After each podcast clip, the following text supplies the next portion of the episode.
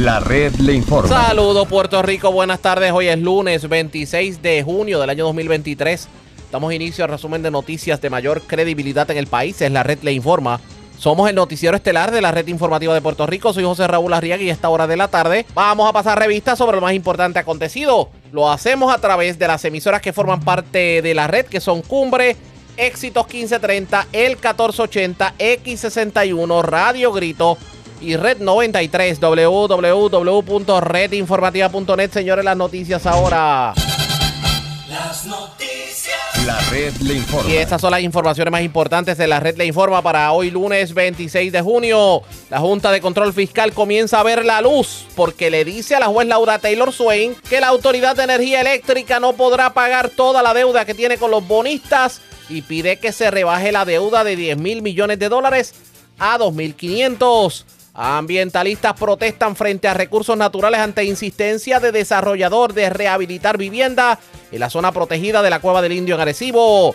El FEI va en alzada en todos los cargos contra la representante Mariana Nogales. De hecho, la movida del FEI surge de la insatisfacción expresada el pasado 24 de mayo cuando la juez Iraida Rodríguez no encontró causa para arresto contra Nogales por 22 denuncias de evasión contributiva. Controversia en la judicatura. Fiscales no están satisfechos con aumento salarial anunciado por el Departamento de Justicia este fin de semana. Le van a dar tan solo 137 dólares quincenales. Alguaciles ni siquiera saben de cuánto será su aumento, si alguno. Y los jueces defienden aumento legislado que supera los 20 mil dólares anuales. Ética Gubernamental multó en mayo al alcalde de Adjuntas por alegadamente contratar familiares de empleados sin dispensa.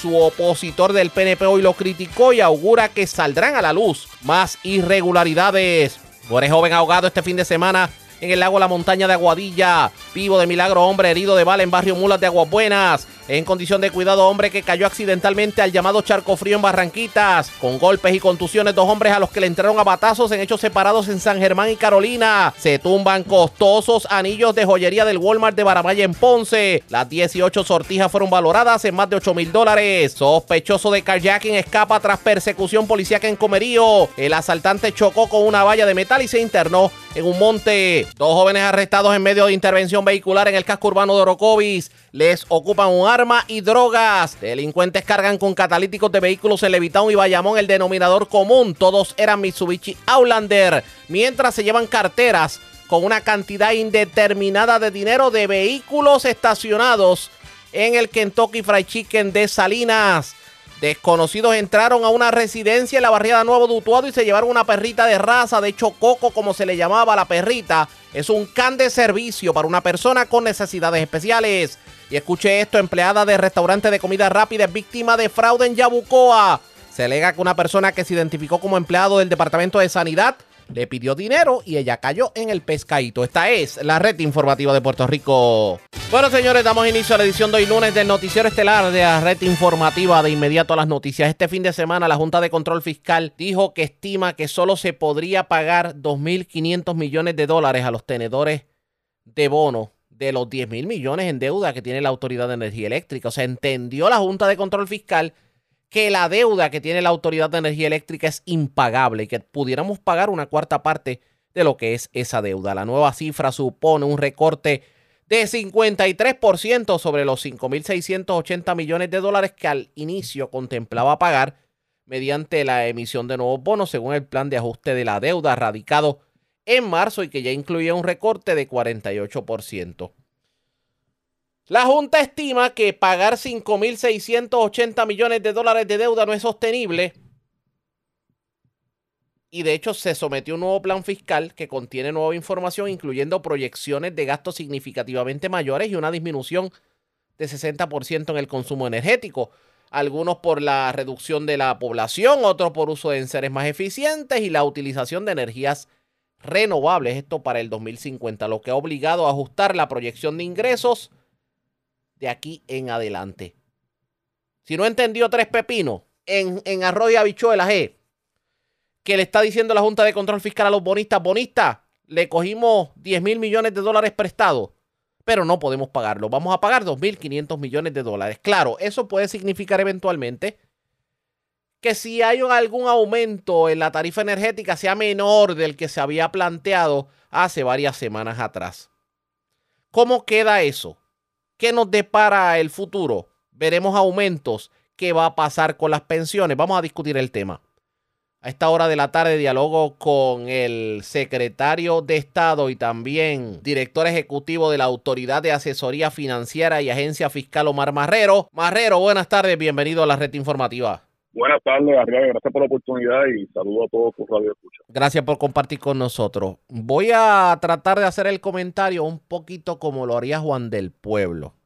Verdaderamente con esta decisión del fin de semana nos pegamos en la lotería como pueblo. Bueno, definitivamente un panorama nuevo, totalmente eh, eh, eh, beneficioso, ¿verdad? como se contempla para el pueblo de Puerto Rico, básicamente para retomar lo que ocurrió el viernes pasado. El viernes pasado, conforme a lo que el gobernador y este servidor habíamos mencionado, se certificó un nuevo plan fiscal con una proyección de la demanda menor, que lo que provoca es que la autoridad tenga menos ingresos y por ende tenga menor capacidad de repago que lo que se contemplaba en el plan de ajuste que se estaba, que se había propuesto. Recordarán que el año pasado teníamos un acuerdo de una reducción de un 30%, el gobernador eh, insistió en que se podía rebajar todavía más.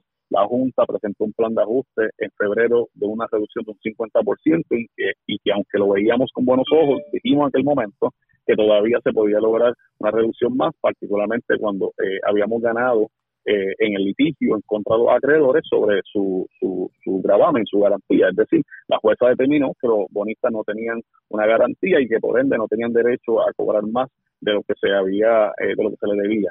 Por lo tanto, comenzó un proceso de estimación para determinar cuánto finalmente se tiene que pagar y el viernes pasado la Junta incluyó en ese plan fiscal nuevo, que es la, básicamente el mapa fiscal, la hoja de ruta, eh, estableció en ese plan fiscal que la autoridad no tiene capacidad para pagar más de 2.500 millones de dólares. Para, para recordar, son 8.500 millones o 8.5 billones que se deben en bonos, pues la Junta está proponiendo eh, un recorte de casi un 75%, 75% real. Así que ciertamente estamos hablando de una reducción sustancial, pero quiero ser eh, bien responsable con esto. El proceso no ha culminado.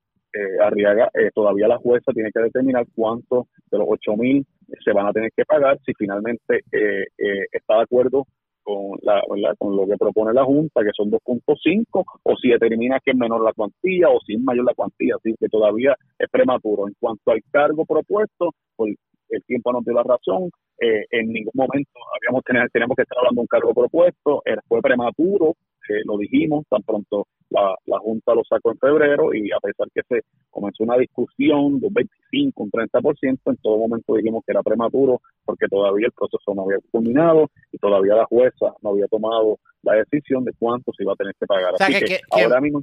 Quien venga ahora, por ejemplo, a decirnos que aún así tenemos que estar pendientes a ese futuro aumento que nos van a imponer en la energía eléctrica de tanto por ciento, simplemente le falta la realidad porque lo que decidió la Junta evidencia todo lo contrario. Exactamente. Ahora la jueza tiene que tomar esa decisión si le da la razón a la Junta de que no se puede pagar más de 2.500 millones y una vez lo determine, arriesga. Ahí es cuando entonces el negociado tiene que tomar la decisión de cuánto va a ser la tarifa. Pero hemos sostenido en todo momento y el gobernador que se han tomado distintas iniciativas eh, que para mitigar ese, eh, ese impacto que significaría tener que pagar la de la deuda. Así que al día de hoy es sumamente prematuro decir qué impacto va a tener una tarifa y si alguno, porque hay otras iniciativas que están permitiendo eh, tener un ahorro. Por lo tanto, están creando un espacio, ¿verdad? por decirlo así, en lo que es la apertura de la tarifa. Así que todavía muy prematuro, el proceso continúa. Mañana a las 2 de la tarde se le va a estar radicando a la, al tribunal un estatus o un reporte de dónde nos encontramos y para el 28 de junio, el miércoles, ya la Junta debe estar incluyendo básicamente cuáles son las enmiendas que va a estar, va a estar haciendo ese plan de ajuste, ese documento que dice cómo se van a modificar las deudas. Así que tal cual lo había dicho el gobernador y este servidor, el proceso no ha culminado, es muy prematuro para estar hablando de cuánto se va a tener que pagar eh, e incluso de cuánto sería la tarifa que al final del día le corresponde al negociado, quien tiene la pericia y la información para poder determinar si, eh, si se requiere básicamente un, un, aumento para poder pagar lo que sería eh, la deuda eh, una vez reestructurada. ¿Cómo es que dicen en Estados Unidos, y me disculpa mi inglés, tipo Rosetta Stone? The devil is in the eh, details o algo así por el exacto. Yo, eh, yo soy yo soy como Alejandro García Padilla y su inglés. Sí, ay mi madre, me matan. Eh, lo que ocurre es lo siguiente. Aquí hay aquí hay un interés de la, de la Junta de Control Fiscal de enmendar el plan fiscal. La pregunta Ya es, se ya, enmendó, ya se ya se certificó. enmendó. ¿Ustedes están de acuerdo con, con todas esas enmiendas? Bueno, no todas. Tengo que reconocer que están, eh, estamos el plan, eh, hay dos documentos para re- recordar. Está el plan fiscal, que básicamente es las proyecciones. Eso se certificó el viernes. La Junta es la única que puede certificar y aunque nosotros tengamos desacuerdo en cuanto a ciertos elementos, pues la realidad es que la Junta es la única que lo puede certificar.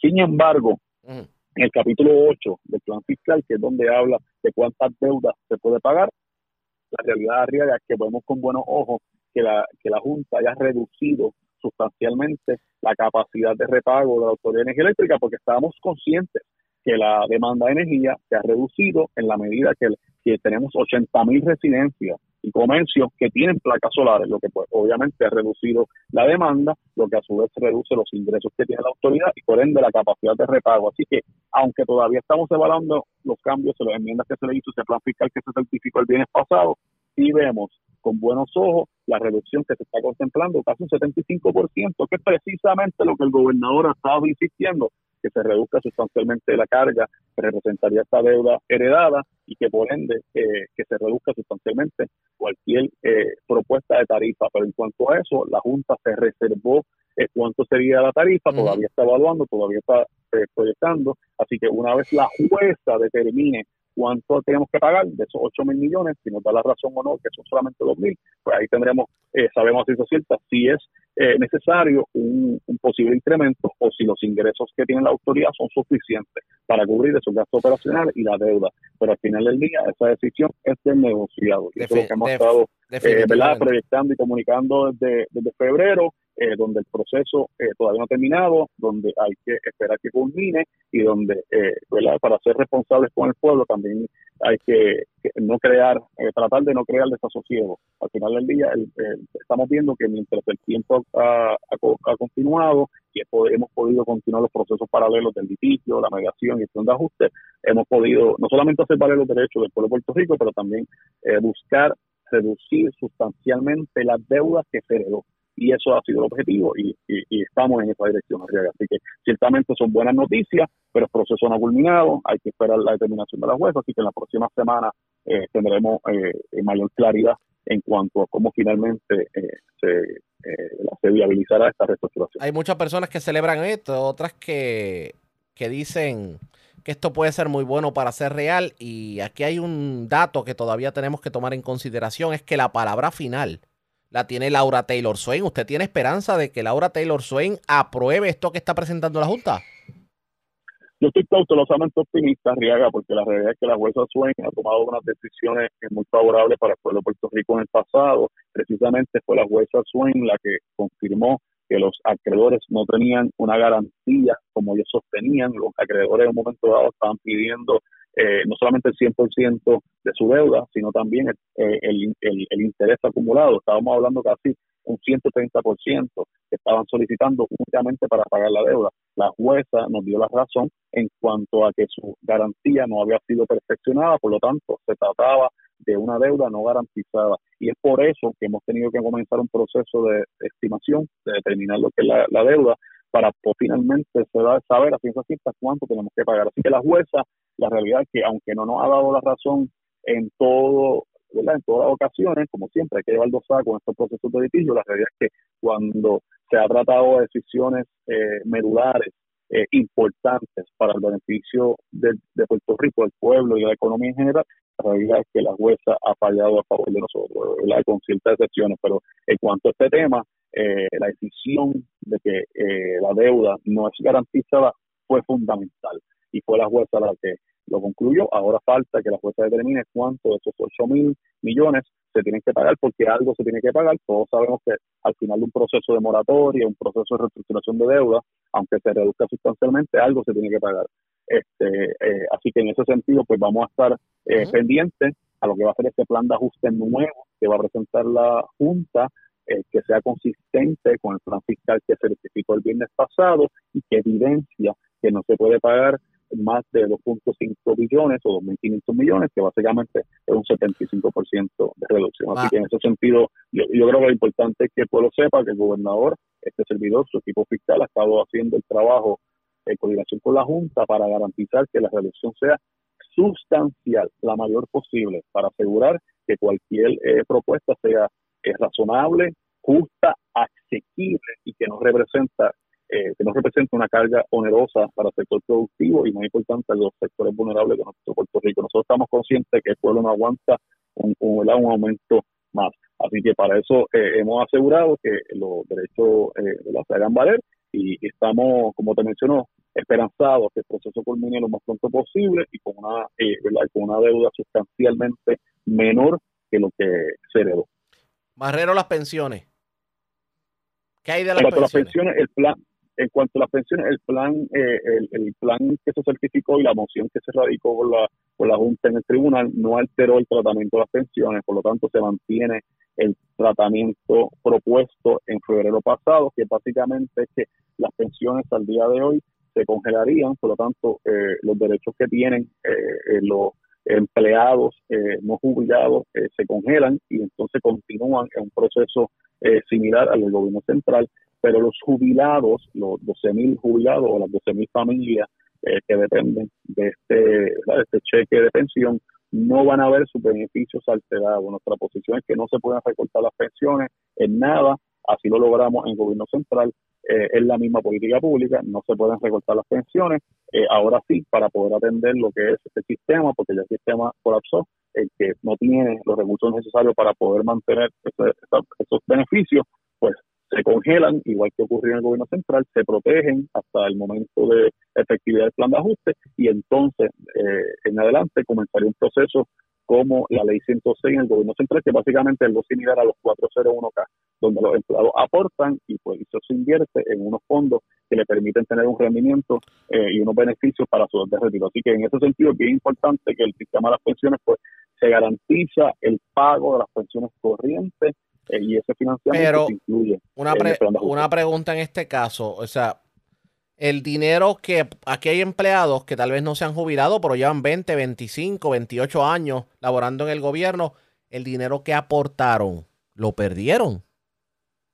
No, ese dinero, la realidad es que ese dinero no se pierde. eh, por eso te menciono que los beneficios que ellos han obtenido al día de hoy eh, eh, se mantienen eh, y de ahora en adelante el sistema, el, plan de pensiones, eh, Arriaga, que es un plan, no sé si tú estás consciente, pero el plan de pensiones del sistema de la Autoridad de Energía Eléctrica es un sistema aparte, un fideicomiso separado, que básicamente la autoridad tenía una obligación de hacer una aportación. Eh, y esa aportación eh, eh, equivalía a una cuantía para mantener el sistema. Eh, funcionando, el sistema de pensiones, un sistema de, de beneficios definidos. Ese sistema tiene una deuda alrededor de 4.200 millones o 4.2 billones, o sea que ciertamente no hay manera de nosotros eh, poder eh, imponer un cargo adicional a la tarifa de la luz para poder eh, salvar ese sistema. Ahora sí, lo que sí se va a hacer es salvar las pensiones. Por lo tanto, lo que hemos hecho en los últimos meses, no sé si recordará que en un momento dado los pensionados habían enviado una carta donde básicamente alertaban sobre la posibilidad de un colapso del sistema de pensiones y por lo tanto no se pagaran las no se pudiesen hacer los pagos de las pensiones corrientes. Lo que se hizo fue se identificó fondos adicionales y se le hizo un depósito, la Autoridad de Energía Eléctrica le hizo una transferencia al sistema de pensiones de forma tal que pudiesen cubrir los pagos corrientes las pensiones. Recuerda que de la misma manera que pasó en el gobierno central, eh, con el sistema del PayGo, que básicamente el sistema se convirtió en un PayGo para no eh, perder la capacidad de, y obviamente para cumplir con la obligación de pagar esas pensiones, pues se transfirió el presupuesto del gobierno central. Aquí pasará algo similar, donde entonces eh, la autoridad tendrá que hacer lo que sería el pago corriente de las pensiones para garantizar que esos 12 mil jubilados eh, no se afecten en nada. No obstante, igual que ocurrió con el gobierno central, eh, de ahora en adelante los empleados que no se han jubilado estarían entrando en un proceso donde básicamente eh, contribuyen a su retiro. Ciertamente hay unas ventanas, eh, igual que ocurrió en el gobierno central, hay unas ventanas que se estarían proveyendo, pero eso básicamente se mantiene inalterado a lo que fue propuesto por la Junta de Supervisión Fiscal en febrero pasado. Vamos a ver qué termina ocurriendo en todo esto. Eh, cierro con esto porque sé que tiene otros compromisos. Omar Marrero, hemos estado dando los pasos afirmativos como gobierno para algún día soñar en que estamos fuera de la quiebra e inclusive de la jurisdicción y el poder de la Junta de Control Fiscal? Definitivamente arriesga y la mejor evidencia o la mejor validación de que se ha hecho el trabajo necesario lo, nos dio Fish Ratings, una agencia acreditadora a las principales, cuando la semana pasada eh, sacó un reportaje, una nota, un comentario donde dijo que el gobierno de Puerto Rico ha tomado los pasos necesarios para no solamente incrementar la, la transparencia fiscal y financiera, pero también para reorganizar sus finanzas y dejar un mejor legado y poner su casa en orden. Y eso, la realidad es que el número habla por sí solo. Nosotros tenemos ahora mismo el, el working capital eh, más eh, grande en la historia de Puerto Rico. Nosotros no solamente tenemos sobre mil millones de dólares en nuestras arcas para atender lo que son las necesidades eh, ¿verdad? Eh, corrientes en los próximos 90 días, sino que tenemos un, un yo digo, el fondo de emergencia, un chanchito de emergencia de 1.300 millones de dólares. Eso nosotros no lo teníamos cuando llegó María o cuando llegó Vilma. Nosotros no teníamos un fondo de emergencia esta cuantía. Nosotros tenemos 1.300 millones. No solamente eso, tenemos hoy también un seguro paramétrico para poder atender lo que sería cualquier desastre eh, y no tener que esperar por los fondos de FEMA. Nosotros hoy también tenemos no solamente una, una eh, base contributiva más diversificada y más sólida, sino que hemos incrementado de 9 mil millones, que era básicamente la, la, base contributiva, a 12 mil millones de dólares. Eso nos ha permitido pagar los gastos operacionales, el payroll y hacer unas contribuciones de mil millones de dólares a un fideicomiso de pensiones para proteger las pensiones si en el futuro nosotros no pudiésemos eh, pagar las pensiones. No solamente eso, la deuda la hemos reestructurado y hoy pagamos dos terceras partes menos, ¿verdad? Eh, tenemos un servicio de la deuda dos terceras partes menor que lo que se tenía antes de haberse reestructurado la deuda. Eh, y con los estados financieros solamente nos falta uno, el 2022, para ponernos al día en este año y ya el año que viene eh, el Departamento de Hacienda estará sacando los estados financieros al día. Eh, y puedo seguir, hay sobre visibilidad, hay visibilidad sobre los 2.000 cuentas eh, del gobierno, se le da una visibilidad y unos reportes diarios al mercado, puntuales, tenemos una nueva página web que se llama Puerto Rico Bonds o los bonos de Puerto Rico, donde básicamente se da una actualización completa de todos los bonos reestructurados y se provee sobre 800 reportes financieros al mercado. Y puedo seguir. La realidad es que hoy tenemos un gobierno mucho más sólido desde el punto de vista fiscal, financiero, económico y contributivo. Y no lo digo yo nada más, y el gobernador, lo dice el mercado, lo valida el mercado la agencia acreditadora, la Reserva Federal eh, y otras entidades que reconocen que Puerto Rico está en un punto, un punto de inflexión económica y fiscal nunca antes visto. Pero no puede, esto no se detiene aquí. Eh, seguimos trabajando para garantizar que este desarrollo a largo plazo sea sostenible, se mantenga y que lo que estamos viendo en industria como el turismo, que no se veía nunca en Puerto Rico, se siga viendo a través de otro sector. Así que eh, eh, la realidad es que Arriaga tenemos un gobernador que ha estado enfocado desde el primer día y que ha puesto la voluntad política necesaria para garantizar que aquí se logran las eficiencias que tenemos que hacer y obviamente se haga lo que se tenga que hacer para garantizar que Puerto Rico está más sólido desde el punto de vista fiscal y económico. Y, la modestia aparte, con todo respeto, tengo que reconocer que se ha logrado y que sigue haciendo un trabajo. Vamos a estar pendientes. Agradezco el que haya compartido con nosotros. Buenas tardes. Un abrazo a Arriaga y en cuanto a los requisitos de promesa, pues ciertamente ya llevamos dos presupuestos balanceados. Eh, el Departamento de Hacienda lo ha estado eh, reportando y los estados financieros lo evidencian. Así que si seguimos ese mismo tracto, pues podemos decir que habremos cumplido eh, puntualmente con los requisitos de promesa para terminar el trabajo de la Junta de Subvención Fiscal y recuperar nuestra autonomía fiscal. Vamos a estar pendientes. Gracias por compartir con nosotros. Gracias por la oportunidad, Arriaga. Buen día. Era Omar Marrero quien de hecho, aparte de, ser secretario de Estado, es el jefe de AFAF. Verdaderamente tendremos un alivio, tomando en consideración que la Junta de Control Fiscal acaba de entender que nosotros no podemos pagar la totalidad de la deuda de la Autoridad de Energía Eléctrica. Vamos a continuar ese análisis. A la pausa, regresamos en breve.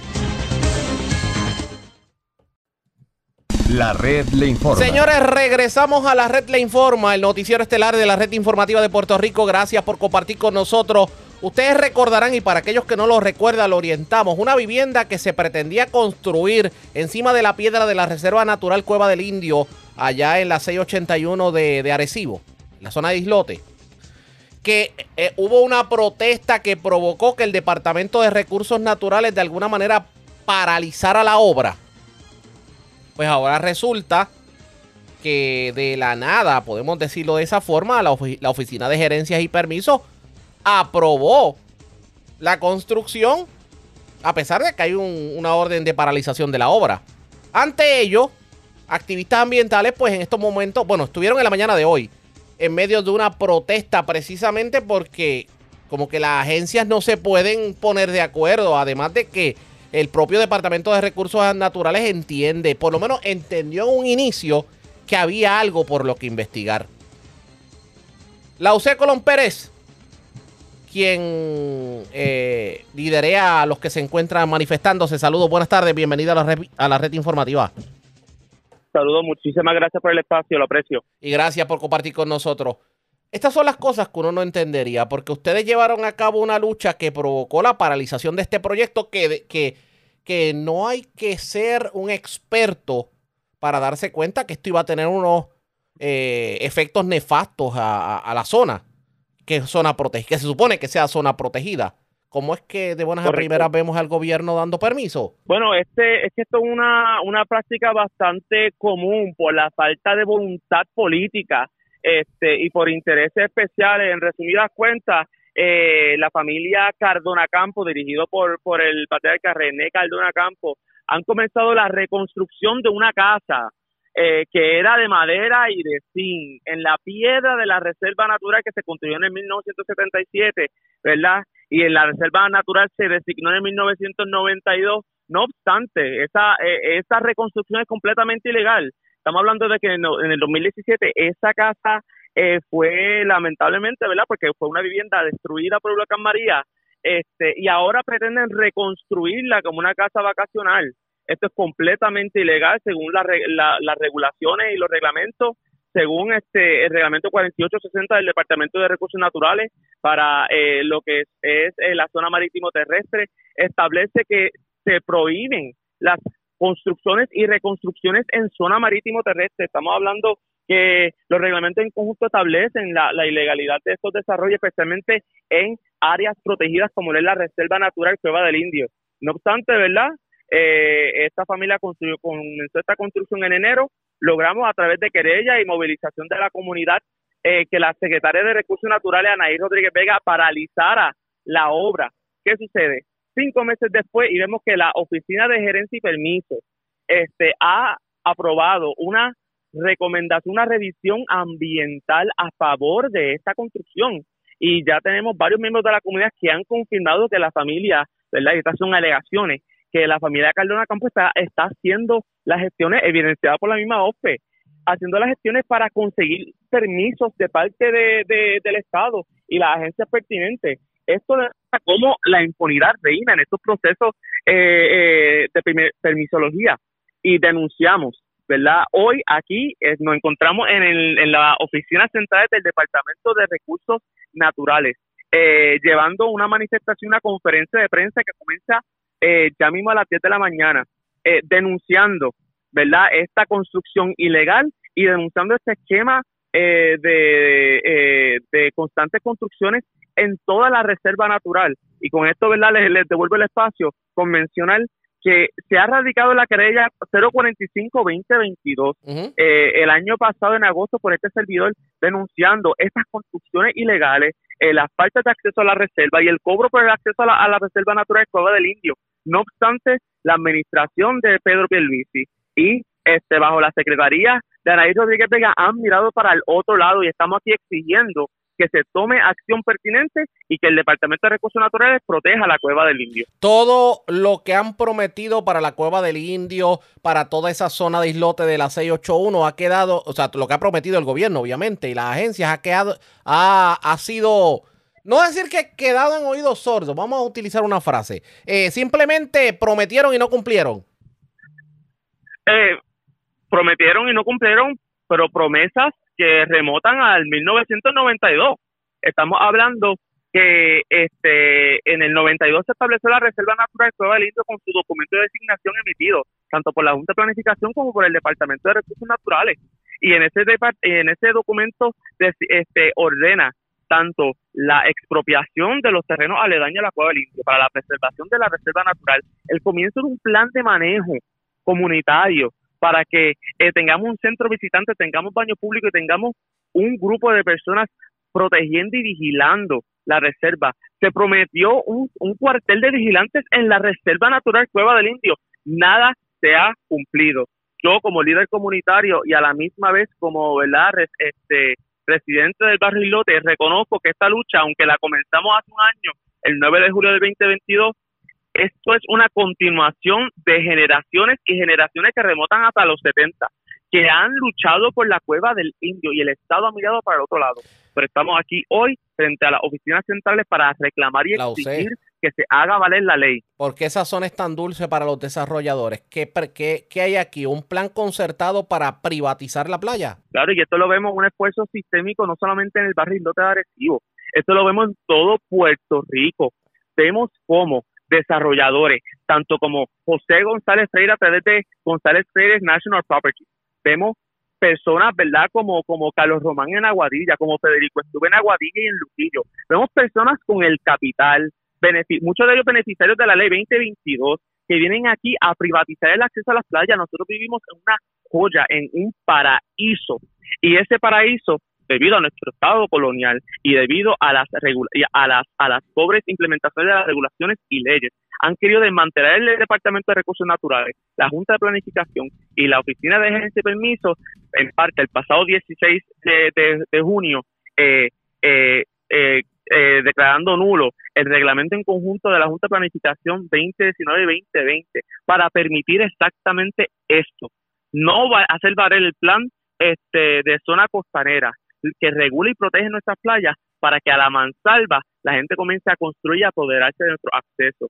Esto representa el acceso eh, privado, exclusivo, representa un capital para toda esta gente, para los desarrolladores de Airbnb este, no regulados este, y de manera dañina para nuestras comunidades, para los hoteles que pretenden privatizar playas completas para dar una exclusividad. En Puerto Rico las playas son del pueblo y vamos a hacer valer, va- hacer valer, hacer valer esas leyes y esos estatutos. El pueblo lo favorece, lo entiende, entiende la lucha de ustedes. Claro que sí que lo entiende y mucho más que lo entiende.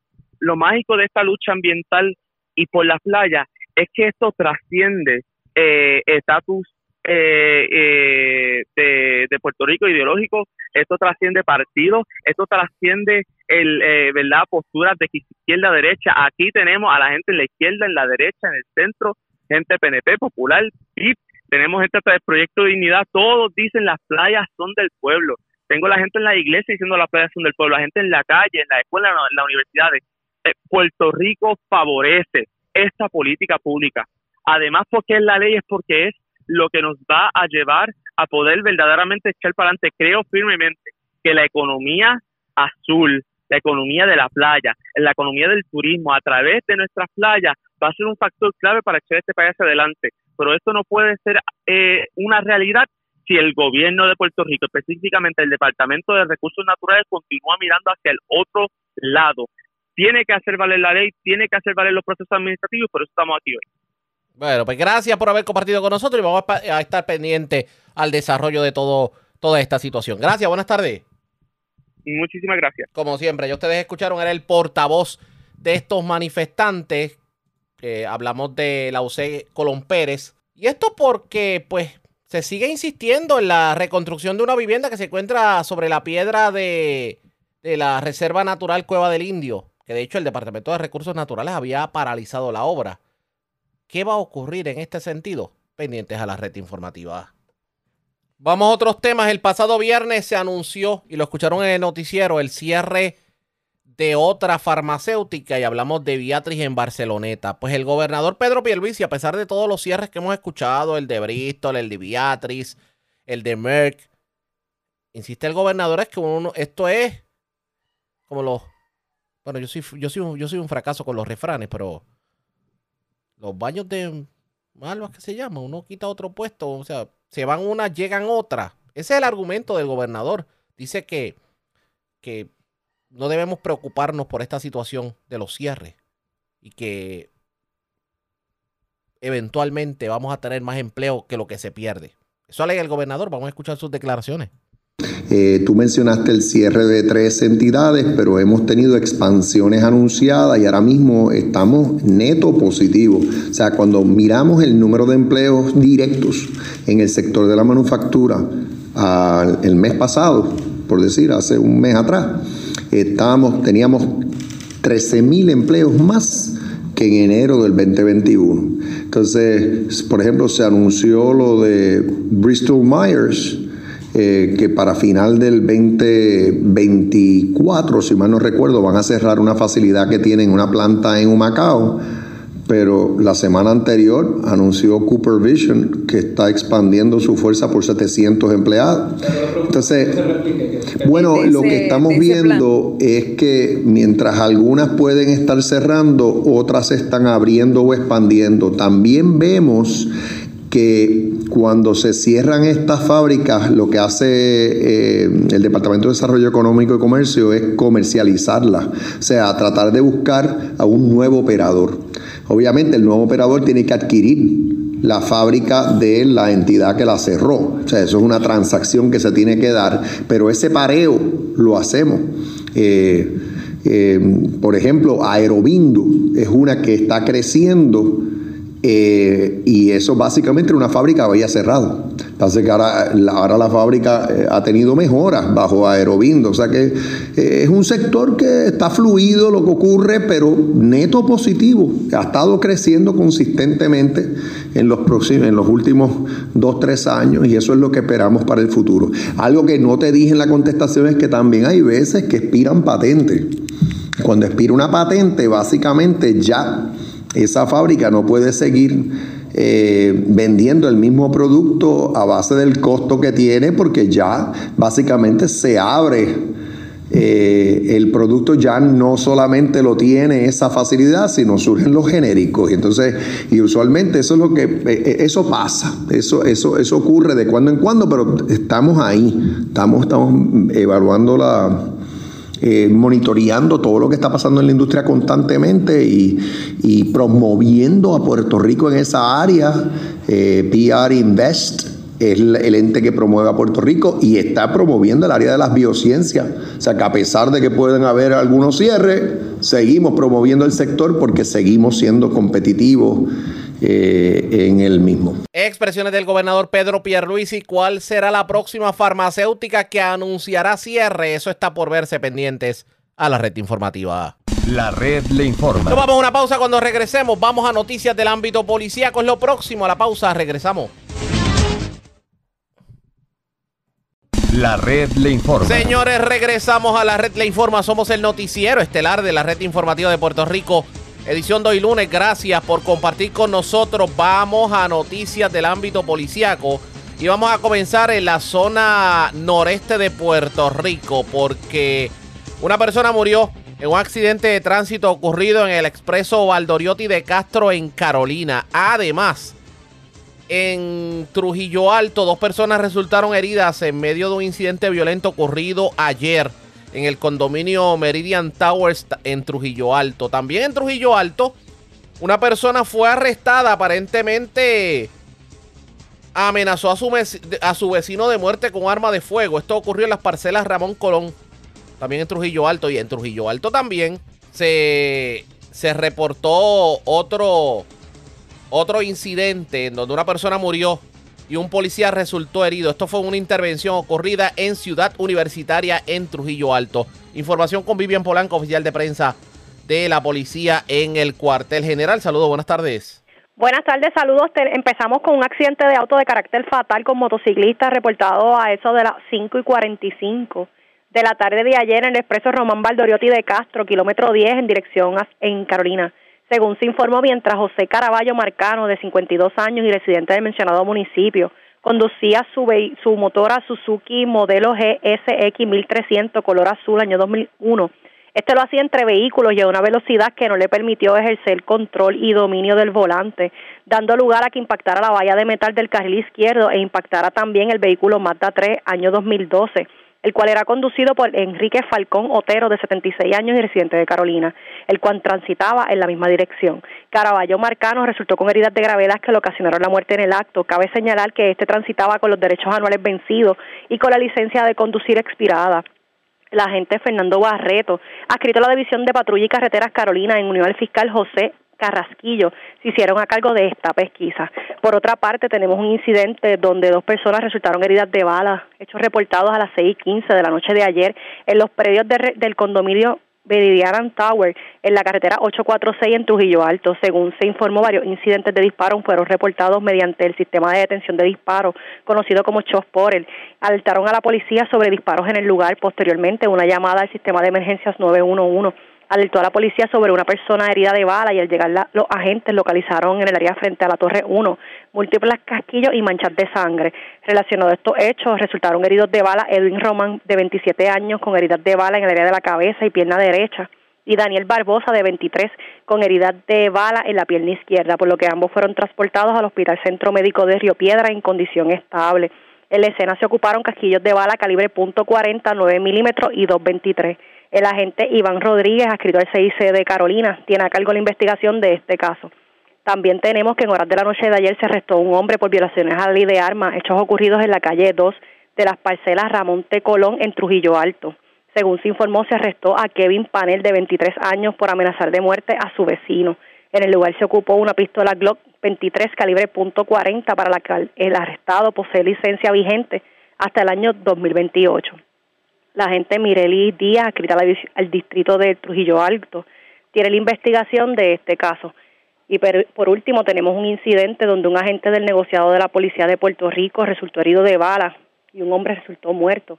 Hechos reportados a eso de las 2 y 22 de la madrugada de hoy en la avenida AA de la urbanización Ciudad Universitaria en Trujillo Alto. Según se informó preliminarmente, mientras agentes de la Unidad de Detención de Disparos, conocida como CHOP por el, realizaban un patrullaje preventivo por la zona. Esto es debido a varias llamadas de ciudadanos por disparos realizados durante la noche. Es cuando en medio del patrullaje intervinieron con los ocupantes de una motora por violaciones a la ley de tránsito. Y es cuando uno de los sujetos abrió fuego contra los agentes, hiriendo a uno de ellos en la pierna derecha, por lo que el otro policía repelió la agresión hiriendo al individuo. En el incidente, el segundo hombre involucrado se marchó del lugar con la motora y abandonó al pasajero herido en la escena. Al lugar se en emergencias médicas quien certificó la muerte del hombre. En la escena se ocupó un arma de fuego. El policía herido fue transportado al Hospital Centro Médico de Río Piedra en condición estable. Agentes de la División de Investigación de Uso de Fuerza del Negociado de la Policía de Puerto Rico, conocida como el FIU, agentes del Negociado de Investigaciones Especiales, conocido como el NIE, y el fiscal Carlos Peña, tienen a cargo la investigación de este caso. Gracias por la información. Buenas tardes. Buenas tardes.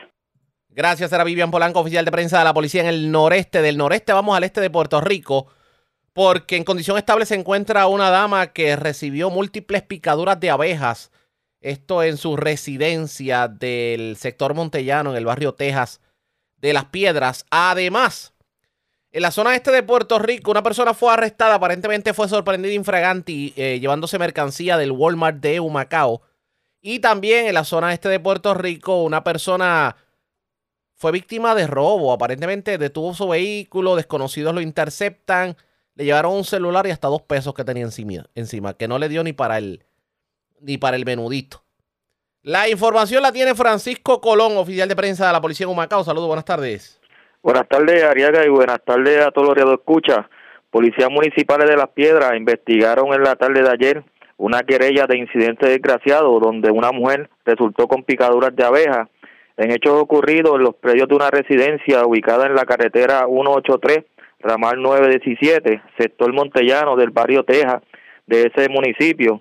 Según se informó, según informó la querellante María de Lourdes Villamil, de 47 años, que mientras limpiaba el patio de la residencia fue atacada por un enjambre de abejas, resultando con varias picaduras de abejas en diferentes partes de su cuerpo. La mujer fue atendida por paramédicos en el lugar y transportada en ambulancia hasta el centro de diagnóstico y tratamiento local y su condición fue descrita como estable. El policía municipal Joel Díaz investigó el incidente. Por otra parte, policías municipales de Humacao arrestaron a una persona por el delito de apropiación ilegal en hechos reportados en horas de la noche de ayer en la tienda Walmart. localizada en el centro comercial Plaza Palma Real del mencionado municipio. Según el informe preliminar, el hombre de 48 años entró a la tienda y se apropió de varias mercancías valoradas en 376 dólares en total. El detenido se encuentra bajo custodia de la policía por instrucciones de la fiscal Rosa Molina para la dedicación de cargos criminales. Durante el día de hoy, el policía municipal de Humacao, José Rodríguez, realizó el arresto y recuperó la mercancía hurtada. Por otra parte, el personal del negociado de la Policía de Puerto Rico, adscrito al Distrito de la Piedra, investigaron un robo a mano armada reportado en horas de la madrugada de ayer domingo en la carretera 183 de la zona urbana de ese municipio. Según informó el perjudicado de 47 años, que se detuvo en su vehículo en el lugar y otro individuo a bordo de otro vehículo lo bloquea. Acto seguido, el individuo se desmonta del auto y portando un arma de fuego se le acercó y le anunció el asalto y mediante amenaza e intimidación lo despojó de dos teléfonos celulares y dos dólares en efectivo. Relacionado con estos hechos, el perjudicado resultó ileso y el individuo abandonó el lugar hacia un rumbo desconocido. Agentes adscritos al Cuerpo de Investigaciones Criminales de Humacao continuarán con la pesquisa. Gracias por la información. Buenas tardes. Buenas tardes. Gracias, era Francisco Colón, oficial de prensa de la policía en Humacao, de la zona este. Vamos a la zona oeste de Puerto Rico, porque en condición estable se encuentra un hombre al que le entraron a tubazos en medio de una discusión ocurrida frente a la cancha del barrio Latea en San Germán. Además, en Añasco arrestaron a dos jóvenes. Aparentemente, a estos se les ocuparon drogas y fueron arrestados en medio de una intervención vehicular.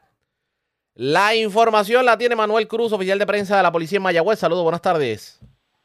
Saludos, buenas tardes. Eh, fecha del 25 de junio, a eso de las 7.53 de la noche, fue reportada una querella de agresión con objeto contundente en la calle F frente a la cancha del barrio Latea en el municipio de San Germán. Según la investigación preliminar del agente Camacho, del negociado de la policía adscrito al distrito de San Germán, el perjudicado, identificado como Luis Ángel Ocasio Velázquez, de 44 años, se encontraba realizando labores de limpieza del patio en el lugar antes mencionado cuando un individuo al cual puede identificar llegó en su vehículo y utilizando un objeto contundente, un tubo, lo agredió en la espalda y en el área de la cabeza. Este fue transportado al Hospital Metropolitano, donde el doctor del turno diagnosticó herida abierta en el área de la cabeza. Se le dio conocimiento a la agente forestal de la División de Agresiones del 6 de Mayagüez para la debida investigación. Por otro lado, en fecha del 22 de junio, a eso de las 2.45 de la tarde, el sargento Torres Maza, en unión al agente Herminio Sánchez de la División Patrulla de Carreteras de Mayagüez, adscrito al negociado de la policía, realizaron una intervención con el conductor y tres pasajeros de un vehículo Mitsubishi Outlander color azul por violación a la ley 22 de tránsito, conducir a 69 millas en zona de 45. Estos hechos en la carretera número 2, intersección con la 402 del municipio de Añasco. Al momento de dicha intervención se les ocupó una bolsa plástica de 12 por 10 con aparente marihuana, cuatro bolsas de la misma sustancia, un empaque color negro también de marihuana y frasco plástico, además para Fernalia y la ocupación de dicho vehículo.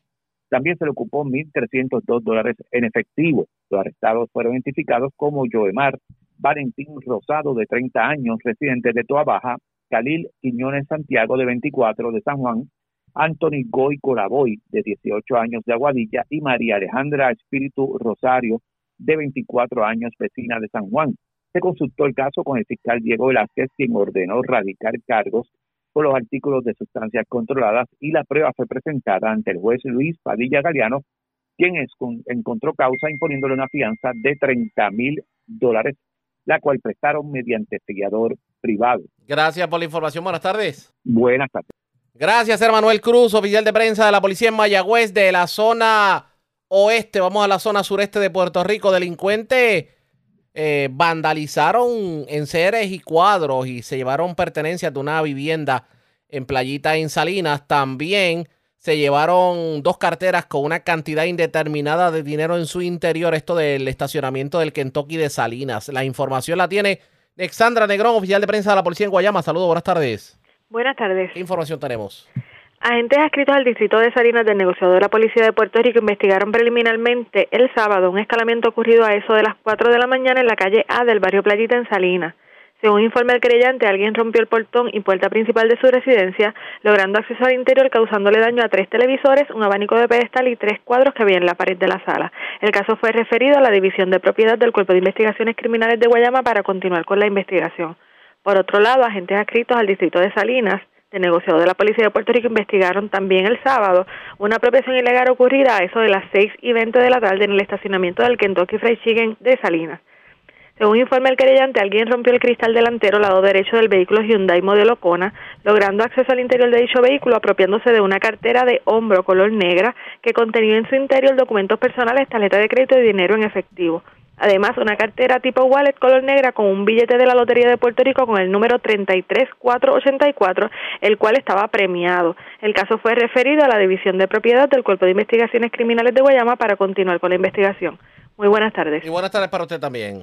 Gracias, era Alexandra Negrón, oficial de prensa de la policía en Guayama del sureste. Vamos a la zona metropolitana porque en condición estable se encuentra un hombre de 33 años al que le entraron a batazos en medio de una discusión ocurrida en la urbanización Extensión El Comandante de Carolina. Kenia Ojeda, oficial de prensa de la policía en el cuartel general con detalles. Saludos, buenas tardes. Buenas tardes para todos. Agentes de negociado de la Policía de Puerto Rico investigaron una agresión reportada a través del sistema de emergencias 911 a las 12 y 21 de la madrugada de hoy. Hechos ocurridos en la calle Los Alpes de la urbanización Extensión El Comandante en Carolina. Según el informe preliminar y en circunstancias que se encuentran bajo investigación, un hombre de 33 años fue agredido con un bate, resultando con una herida abierta en el área de la cabeza. El perjudicado fue atendido por paramédicos de, Medina Medical, quienes le brindaron los primeros auxilios, siendo transportado a la sala de emergencias del Hospital Dr. Federico Trilla en Carolina, donde fue evaluado por el médico Arroyo. El agente Emanuel Quiles, adscrito al precinto policíaco de Carolina Norte, se hizo cargo de esta investigación. Gracias por la información. Buenas tardes. Buenas tardes. Gracias, era Kenny Ojeda, oficial de prensa de la policía en la zona de Carolina, de la zona noreste, vamos a la zona de la montaña. Este fin de semana, en medio de las fiestas patronales de Orocovi, dos jóvenes que salían de la fiesta fueron intervenidos por la policía en el nuevo puente del desvío de Orocovis. A estos le ocuparon un arma y drogas en su poder. Fueron arrestados por la uniformada. La información la tiene Guidalis Rivera Luna, oficial de prensa de la policía en Aybonito. Saludos, buenas tardes. Saludos, buenas tardes. En la madrugada de ayer, 25 de junio del 2023, agentes del negociado de la Policía de Puerto Rico, adscrito al Distrito de Policía realizaron una intervención por ley 22 que culminó en arrestos por sustancias controladas y armas. Esto es la carretera 568, intersección desvío 555 en el pueblo de Orocovi. El agente Colón intervino con el conductor del vehículo marca Ponte a modelo Series Fly color blanco por estar conduciendo en violación a la ley 22. Este lo hacía en aparente estado de embriaguez, por lo que le realiza la prueba de aliento arrojando 0.03 de su organismo. El conductor a su vez tenía un arma marca Glock modelo 19 color negra con 17 municiones y alterada. Dentro del vehículo se ocupó un cilindro rojo con aparente polvo crema en su interior, por lo que la evidencia ocupada fue llevada a la división de drogas para la prueba de campo, arrojando positivo a heroína. Tanto el conductor como el pasajero fueron arrestados por estos hechos. Este caso fue consultado con las agencias federales ATF, la cual tomó jurisdicción del caso. Buenas tardes. Y buenas tardes para usted también. Era Huidalis Rivera Luna, oficial de prensa de la policía en Ay Bonito. Más noticias del ámbito policía con nuestra segunda hora de programación. Pero señores, esta hora de la tarde hacemos lo siguiente. La red le informa. Nos vamos a una pausa, identificamos nuestra cadena de emisoras en todo Puerto Rico y regresamos con más en esta edición de hoy, lunes, del Noticiero Estelar de la Red Informativa. La red le informa. Señores, iniciamos nuestra segunda hora de programación. El resumen de noticias de mayor credibilidad en el país es la red le informa. Somos el Noticiero Estelar de la Red Informativa, edición de hoy, lunes 26 de junio. Vamos a continuar pasando revista sobre lo más importante acontecido y lo hacemos a través de las emisoras que forman parte de la red que son Cumbre, Éxitos 1530, El 1480, X61, Radio Grito y Red 93, www.redinformativa.net. Señores, las noticias ahora. Las noticias. La red le informa. Y estas son las informaciones más importantes de la red le informa para hoy lunes 26 de junio. La Junta de Control Fiscal comienza a ver la luz porque le dice a la juez Laura Taylor Swain que la Autoridad de Energía Eléctrica no podrá pagar toda la deuda que tiene con los bonistas y pide que se rebaje la deuda de 10 mil millones de dólares a 2.500. Ambientalistas protestan frente a recursos naturales ante insistencia de desarrollador de rehabilitar vivienda en la zona protegida de la Cueva del Indio en.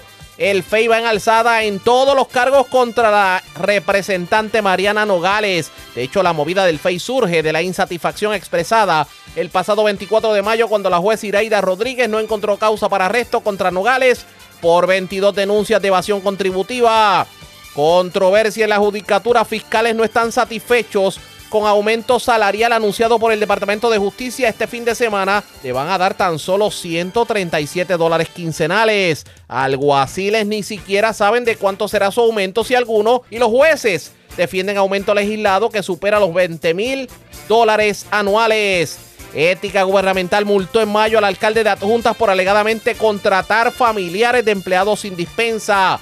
Su opositor del PNP hoy lo criticó y augura que saldrán a la luz más irregularidades. Muere joven ahogado este fin de semana en el lago La Montaña de Aguadilla. Vivo de milagro, hombre herido de bala en barrio Mulas de Aguas Buenas. En condición de cuidado, hombre que cayó accidentalmente al llamado charco frío en Barranquitas. Con golpes y contusiones, dos hombres a los que le entraron a batazos en hechos separados en San Germán y Carolina. Se tumban costosos anillos de joyería del Walmart de Baramaya en Ponce. Las 18 sortijas fueron valoradas en más de 8 mil dólares. Sospechoso de carjacking escapa tras persecución policíaca en Comerío. El asaltante chocó con una valla de metal y se internó en un monte. Dos jóvenes arrestados en medio de intervención vehicular en el casco urbano de Orocovis. Les ocupan un arma y drogas. Delincuentes cargan con catalíticos de vehículos en Levitown y Bayamón el denominador común. Todos eran Mitsubishi Outlander. Mientras se llevan carteras con una cantidad indeterminada de dinero de vehículos estacionados en el Kentucky Fried Chicken de Salinas. Desconocidos entraron a una residencia en la barriada Nuevo Dutuado y se llevaron una perrita de raza, de hecho Coco como se le llamaba la perrita. Es un can de servicio para una persona con necesidades especiales. Y escuche esto, empleada de restaurante de comida rápida es víctima de fraude en Yabucoa. Se alega que una persona que se identificó como empleado del Departamento de Sanidad le pidió dinero y ella cayó en el pescadito. Esta es la red informativa de Puerto Rico. Bueno, señores, damos inicio a la segunda hora de programación en noticiero estelar de la red informativa de inmediato a las noticias. Los fiscales especiales independientes Ramón Mendoza y Zulma Fuster radicaron hoy lunes una moción ante el Tribunal de Primera Instancia de San Juan para solicitar una vista en alzada en el caso criminal contra la representante Mariana Nogales. Y esta movida de la oficina del FEI surge de la insatisfacción expresada el pasado 24 de mayo, cuando la juez Iraida Rodríguez no encontró causa para arresto contra Mariana Nogales por 22 de las 24 denuncias de evasión contributiva. De hecho, la magistrada, sin embargo, determinó causa en dos denuncias relacionadas a informes financieros que presuntamente omitió a la Oficina de Ética Gubernamental. Los fiscales que suscriben no están conformes con la determinación tomada por el tribunal, por lo que solicitamos una vista de causa probable en alzada a los efectos, a los efectos, debo decir, de obtener una determinación de causa para arresto por los delitos tal y como se imputaron originalmente en las denuncias presentadas. Eso detalla la moción que trascendió en el día de hoy. También del calendario de la rama judicial se desprende que la citación de la primera vista preliminar del caso, de, los, de esos dos cargos, está para hoy a las 2 de la tarde. Ahora lo que hay que ver es qué va a terminar ocurriendo, aunque el oficial de prensa de la oficina del FEI, Luis de la Cruz, confirmó que la audiencia sigue en pie.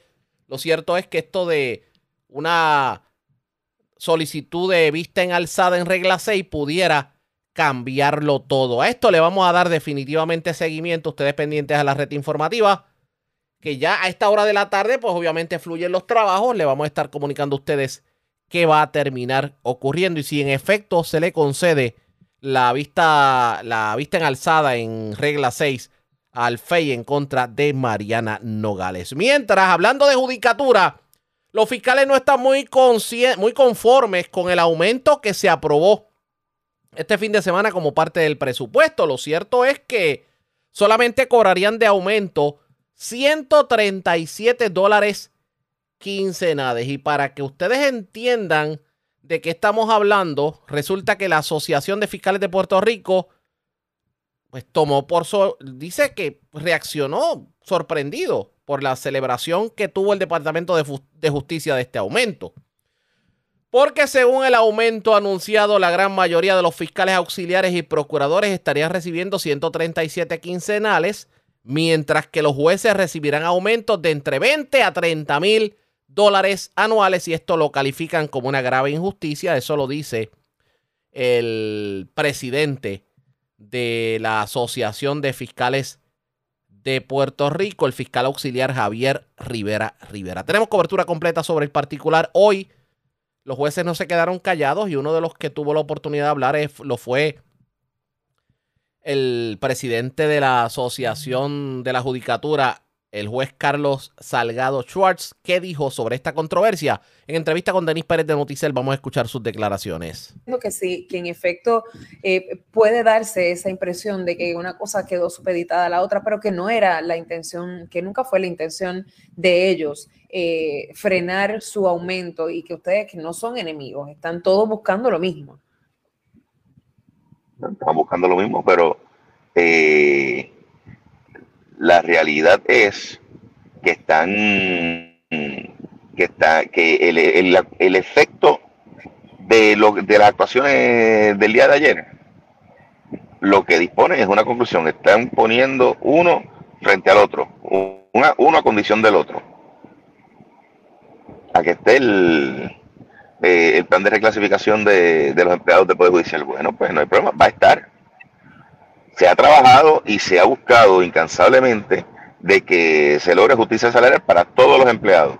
Pero no se les ha presentado, o sea, no, no, no, nadie se ha sentado con ellos para decirle, eh, ahora mismo Amílcar Gerena no sabe ni de cuánto sería un posible aumento. Porque nadie Bueno, se ha sentado lo que con sucede-.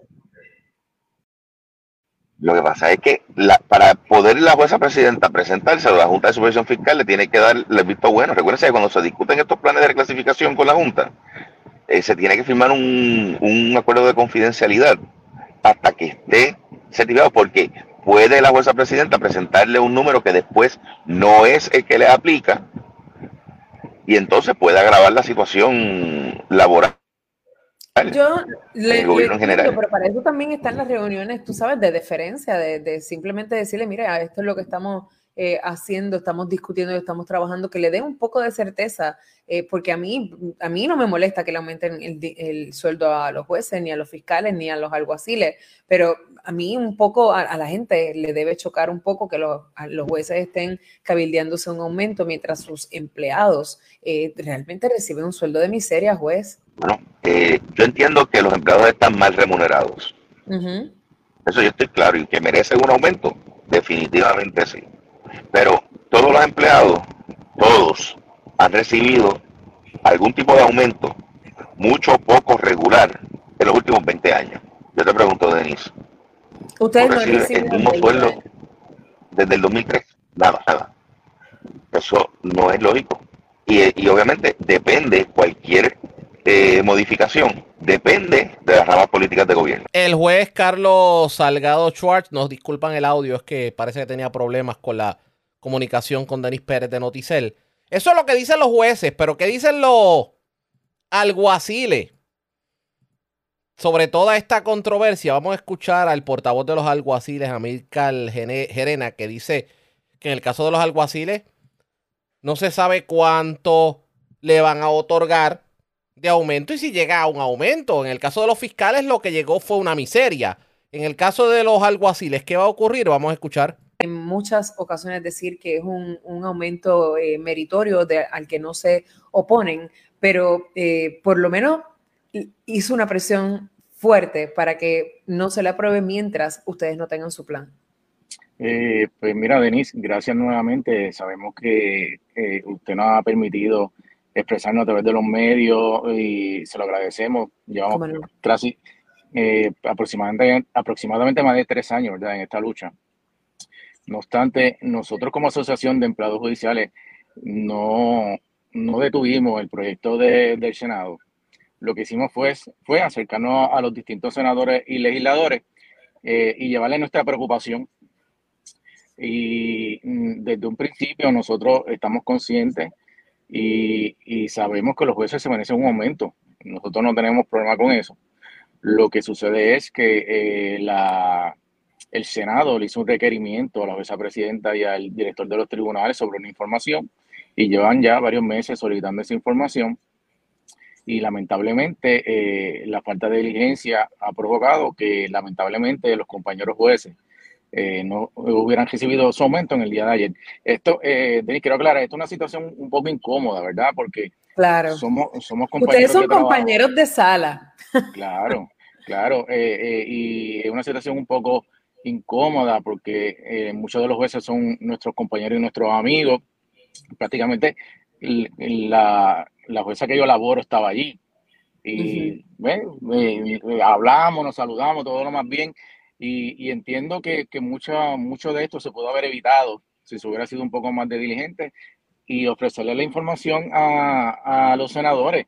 Si, yo entiendo que si por lo menos un borrador de lo que la rama judicial eh, pretende hacer para los empleados, en el día de ayer se hubiera aprobado el aumento de los jueces. Eh, nosotros pues, queremos saber de qué se trata, tenemos una intriga en la información que tenemos a través de algunos legisladores, que la, la información que nos proveen es que alrededor de 600 compañeros no recibirían un aumento salarial y eso a nosotros nos preocupa grandemente porque si todos los jueces iban a recibir un aumento, pues era justo que todos los compañeros de empleados, trabajadores sociales, mantenedores, alguaciles, eh, oficiales jurídicos, todo este personal también recibiera un aumento salarial a la misma vez. Por eso que estamos solicitando que se haga de manera paralela, ¿verdad? Que se atiendan ambos asuntos. ¿Cuántos, cuántos son ustedes? Eh, somos alrededor de 4.500 empleados aproximadamente que, eh, de, dentro del Poder Judicial y, y, la información pues, que tenemos es esa, que alrededor de un 13% de la matrícula de empleados no iba a recibir un aumento. Los, los, aumentos de ustedes, porque aquí estamos hablando, eh, acabo de hablar con Salgado Schwartz y realmente el aumento eh, para ellos es bastante considerable, bastante, bastante considerable. En el caso de los fiscales, a mí me llamó mucho la atención que en realidad es, es, es una miseria prácticamente, pero el de ustedes es de cuánto? Pues mira, no, no sabemos. Ese es el problema, que, que no tenemos idea de, de, cómo ese plan afecta a los empleados y, y también sabremos Dios si ese empleado es bueno para nosotros, ese, perdón, ese, ese plan es bueno para nosotros, y, y, pero lamentablemente no se ha presentado, no tenemos conocimiento, no, no, no nos ha dado eh, ¿verdad? un preámbulo de lo que llevaría ese plan de reclasificación y retribución. Y esto, pues, lamentablemente ha, afectado a los jueces, ya que en el, en el día de ayer, como no, el, muchos senadores le hicieron el requerimiento a la jueza presidenta de esta información, pues lamentablemente no pudieron recibir su aumento. Eh, también entendíamos que se, iba, se le iba a hacer una enmienda al proyecto en la cual nosotros no tuvimos objeción tampoco, ¿verdad? Que se le hiciera esa enmienda al proyecto, eh, que se aprobara en el día de, ayer el proyecto, con una enmienda que, a que el aumento de los jueces entrara en vigor tan pronto entrara el plan de los empleados del Poder Judicial y recibirían su aumento retroactivamente. No obstante, hubo parte de algunos de los compañeros jueces que aparentemente se opusieron también a esa enmienda y, y así terminó la, la, noche de anoche.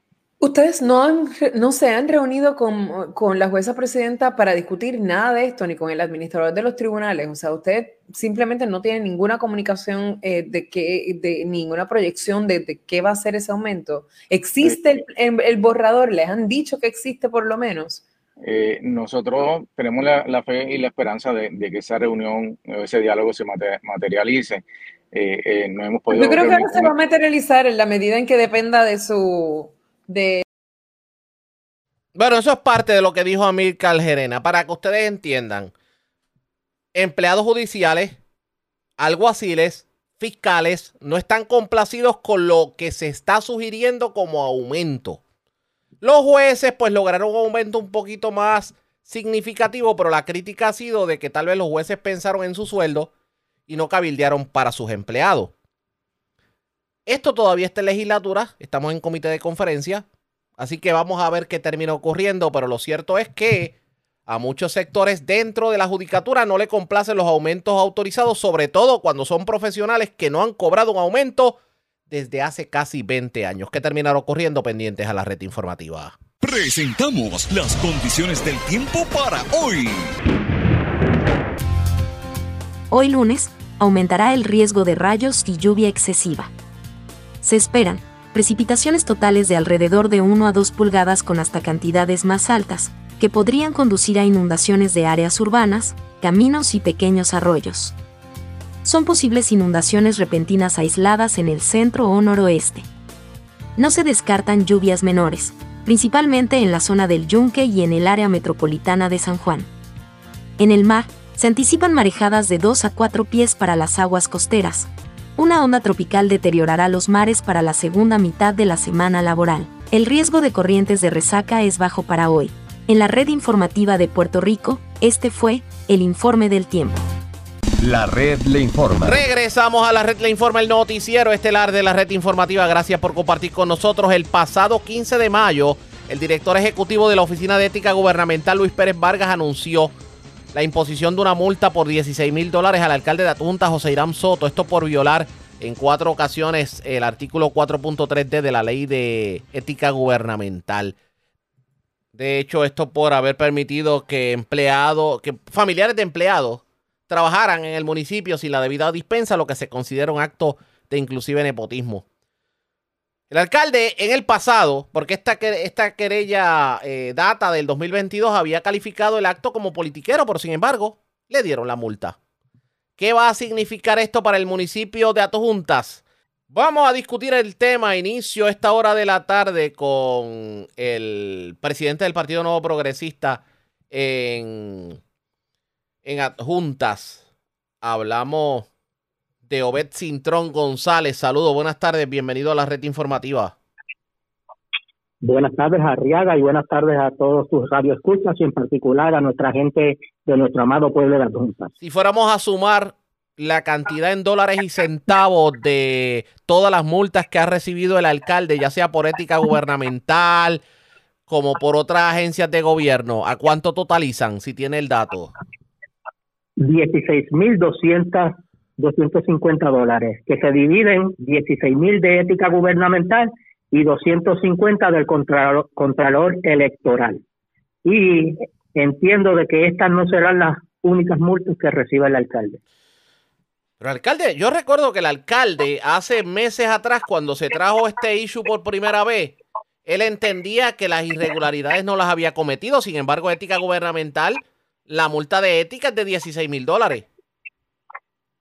Correcto. En aquella ocasión, cuando también nosotros le hicimos el señalamiento, él manifestó que era politiquería de parte de la Oficina de Ética Gubernamental, pero vemos el resultado que ahora en mayo, Ética le establece 16 mil dólares de multa, los cuales se supone que pagar en 30 días, ya ese término se venció, hay que averiguar a ver si ya cumplió y pagó o todavía está en el proceso. Pero esta multa él la tendría que pagar motu propio o con dinero del municipio. Al momento no tengo los elementos de juicio, pero vamos a estar indagando, preguntándole a Ética para saber si eso corresponde a él. Si es de parte de él, es una multa demasiado grande, pero lamentablemente son cuatro veces que cometió el lo que Ética le señaló, y si llega a ser del municipio, pues entonces es triste que 16 mil dólares que se pueden estar utilizando para beneficio de nuestra ciudadanía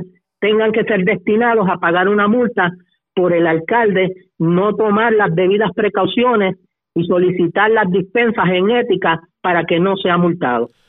Para que la gente entienda, ¿esta multa responde a qué en específico? ¿Cuál fue la violación en ley? Ok, lo que sucede es que hay un director de obras públicas y el alcalde contrató a un familiar, un pariente, y el artículo de ética establece que no se puede eh, contratar a los familiares. Y por eso, pues, parece que son cuatro contratos que tuvo y entonces le dan la multa de los 16 mil dólares. Estamos hablando entonces de que son 16 mil dólares por nepotismo. Pues hay ética, lo estableció y aunque él alegó la otra vez no prevaleció. Como quiera, le dieron la multa.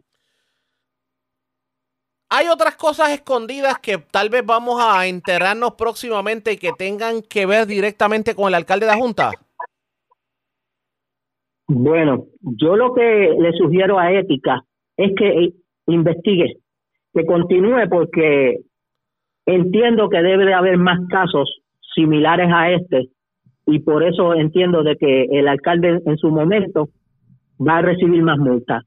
Que él le explica al pueblo y que presente si ha solicitado las dispensas en casos similares, donde hay familiares trabajando en el municipio y otros han sido contratados. Usted me está queriendo decir que él ha tratado de acomodar a casi toda su familia en el municipio. Ok, no son familiares de él. lo que pasa es que si hay un empleado municipal y van a contratar un familiar de ese de esa persona, entonces tiene que haber una dispensa para que entonces pueda contratarlo. De lo contrario, pues procedería la multa según lo que establece ética. ¿Cómo ha cambiado a tus juntas en los últimos años a raíz de la incumbencia de, del actual alcalde? Fíjate, es triste ver que han pasado dos años y medio de esta administración y adjuntas prácticamente está igual. No se ve un cambio que podamos decir que hay una gran labor de parte del alcalde. Ha sido deficiente. El alcalde prácticamente en algunos de los casos eh, se mueve porque la gente le señala las deficiencias. Por ejemplo, el recogido de basura es pésimo y cada rato en las redes la gente está atacándolo y entonces este se mueve a recogerla. Los parques también están perdidos y por la presión de la gente es que entonces él está actuando. Eh, es triste ver que hay caminos que los hoyos los están tapando con tierra. Para comprobarlo pueden entrar a mi página en Facebook, o Cintrón, presidente PNP de Adjunta, y verán las fotos donde en el barrio Guayabo Dulce lo que hicieron fue rellenar los hoyos con tierra. En el sector Loma Santa del barrio Yahuecas ocurrió igual, pero ahí luego pues tiraron un poquito de asfalto. Y lo que él ha hecho es lo tradicional que hacen los alcaldes, simplemente pues tirar un poco de asfalto, no hay deporte, las canchas están perdidas, eh, discusiones y situaciones con comerciantes en vez de apoyarlos, pues eh, algunos lo que se sienten es que no tienen el apoyo de la administración. Lamentablemente, pues no se ve un cambio que sea positivo para el pueblo de Adjuntas en este momento. Vamos a estar dándole seguimiento a todo esto. Gracias por haber compartido con nosotros. Buenas tardes. Muchas gracias a ti. Dios los bendiga. Igual a usted y a los suyos. Era el presidente del Partido Nuevo Progresista en, en Adjuntas Obed Cintrón González. De hecho, hicimos gestiones para conseguir al alcalde, nos prometieron al alcalde, esperemos que para la edición de mañana podamos tenerlo y dialogar con él. Lo cierto es que lo que, lo que plantea la Oficina de Ética Gubernamental es que el alcalde de la Junta violó en cuatro ocasiones el artículo 4.3D de la ley de ética gubernamental, precisamente al permitir familiares de empleados trabajando sin la debida dispensa. Esto ya el alcalde había reaccionado en el pasado diciendo que era un acto politiquero, pero lo cierto es que le costó 16 mil dólares de multa. ¿Qué nos va a tener que decir? Vamos a estar pendientes. Le vamos a dar seguimiento a esto, así que ustedes pendientes a la red informativa. La red le informa. Cuando regresemos, más noticias del ámbito policial y mucho más en esta edición de hoy, lunes del Noticiero Estelar de la red informativa. La red le informa. Señores, regresamos a la red le informa. Somos el noticiero estelar de la red informativa, edición de hoy lunes. Gracias por compartir con nosotros. Vamos a más noticias del ámbito policiaco. Comenzamos en la zona metropolitana porque continúa el hurto de catalítico. Y claro, el denominador común es las guaguas Mitsubishi Outlander. Parece que son muy dulces para el, el robo de catalítico. Se llevaron de varios vehículos en el estacionamiento de la iglesia Santísima Trinidad y en el balneario de Punta Salinas en Levitón de Toabaja. Y también otros casos en el Walgreens de Rexville en Bayamón. La información la tiene Wanda Santana, oficial de prensa de la policía en Bayamón. Saludos, buenas tardes. Buenas tardes para usted y para todos. ¿Qué información tenemos? Agentes adscritos al negociado de la Policía de Puerto Rico investigaron tres apropiaciones ilegales de catalíticos reportados en el día de ayer domingo en los pueblos de Toabaja y Bayamón. Los dos primeros casos se reportaron en el área del estacionamiento de la iglesia Santísima Trinidad y el balneario de Punta Salinas en Levitown de Tuabaja, donde alegaron los perjudicados que alguien se apropió del catalítico de su guagua Mitsubishi Outlander de los años 2021 y 2022. Por otro lado, a eso de las nueve y quince de la noche se reportó otra apropiación ilegal de un catalítico de una guagua con las mismas descripciones del año 2018, la cual se encontraba estacionada en el área del Walgreen que ubica en Rexville de Bayamón. Estas piezas están valoradas desde mil dólares a tres mil dólares cada una aproximadamente. Los casos fueron investigados y referidos a la División de Propiedad del Cuerpo de Investigaciones Criminales de Bayamón. Sería todo. Buenas tardes. Y buenas tardes para usted también. Gracias. Era Wanda Santana, oficial de prensa de la policía en Bayamón, de la zona metropolitana. Vamos a la zona centro oriental de Puerto Rico, porque vivo de milagro se encuentra un hombre que fue herido de bala. Esto en la carretera 174 en el barrio Mulas de Aguas Buenas. Además, también desconocidos se llevaron un arma de fuego, un rifle y una consola de juegos PlayStation de una residencia en el barrio Placita de Juncos. La información la tiene Carlos Ríos Queret Oficial de prensa de la policía en Cagua. Saludos, buenas tardes. Buenas tardes. ¿Qué información tenemos? El negociado de la policía de Puerto Rico investiga una querella de agresión agravada ocurrida en horas de la noche de ayer en la carretera PR 174, ubicada en el barrio Mulas en Aguas Buenas. Según se informó, el perjudicado de 32 años, que mientras se encontraba en el lugar, un grupo de personas sostuvieron una discusión y durante la misma uno de los involucrados sacó un arma de fuego y realizó varios disparos resultando el querellante con una herida de vara en la pierna derecha. Este fue transportado a un hospital del área de Bayamón y posteriormente referido al Centro Médico de Río Piedras. Al momento su condición fue descrita como estable. Antes de aquí de lesión domicilio del CIC de Caguas investigan. También por otra parte se investiga un escalamiento reportado en horas de la tarde de ayer en una residencia ubicada en el barrio Placita del municipio de Juncos. Según informó el querellante que alguien con libre acceso a la residencia se apropió de un rifle marca Diamondback Firearms, modelo DB15, calibre .223, color crema, y una consola de juegos PlayStation 4. La propiedad hurtada fue valorada en 800 dólares. El agente Carlos Calderón, agente del Instituto de Juncos, investigó de manera preliminar y posteriormente refirió el caso a la edición de delitos contra la propiedad del 6 de Caguas. Que pasen buenas tardes. Y buenas tardes para usted también. Gracias, Ricardo Ríos Queret, oficial de prensa de la policía en Caguas, de la zona centro oriental. Regresamos a la este porque una empleada de un restaurante de comida rápida fue objeto de. fue víctima de fraude. Aparentemente le dijeron que del departamento de sanidad la estaban llamando y que tenía que enviar un dinero, pero por Western Union. Y cayó en el pescadito. Esto fue en el Church de Yabucoa. La información la tiene Francisco Colón, oficial de prensa de la policía de Humacao. Saludos, buenas tardes. Buenas tardes nuevamente, Ariaga, y a todos los de escucha. Agentes de negociado de la Policía de Puerto Rico, adscritos al distrito de Yabucoa, investigaron preliminarmente una querella de fraude mediante una llamada telefónica reportada en horas de la noche de ayer en hechos ocurridos en el pueblo de Yabucoa. Según informó la querellante, empleada del restaurante el Churcher Chicken, que mientras laboraba en el lugar recibió una llamada de una persona con voz de hombre, el cual se identificó como representante del Departamento de Sanidad. Acto seguido, el hombre le indicó a la víctima que tenía que enviar 660 dólares para el pago de la visita, ya que auditarán el restaurante. Luego, la empleada retiró el dinero del establecimiento y lo envió por Western Union. Posteriormente, la creyente se percató de que había sido víctima de un fraude. El agente Raymond Virola, adscrito al distrito de Yabucoa, realizó la investigación preliminar de este caso y el mismo fue referido al Cuerpo de Investigaciones Criminales de Macao, quienes continuarán con las pesquisas. Gracias por la información. Buenas tardes. Buenas tardes. Gracias, era Francisco Colón, oficial de prensa de la policía en Humacao, de la zona este. Vamos a la zona central de Puerto Rico, porque una persona tuvo que ser trasladada en ambulancia aérea al centro médico de Río Piedras. Aparentemente cayó por un barranco en un sector entre Barranquitas y Comerío. Además, unas personas que se encontraban en el estacionamiento del, estadio Bonet de Comerío fueron víctimas de kayaking. Lo cierto es que esto provocó una persecución intensa porque pues, la policía se percató de la situación.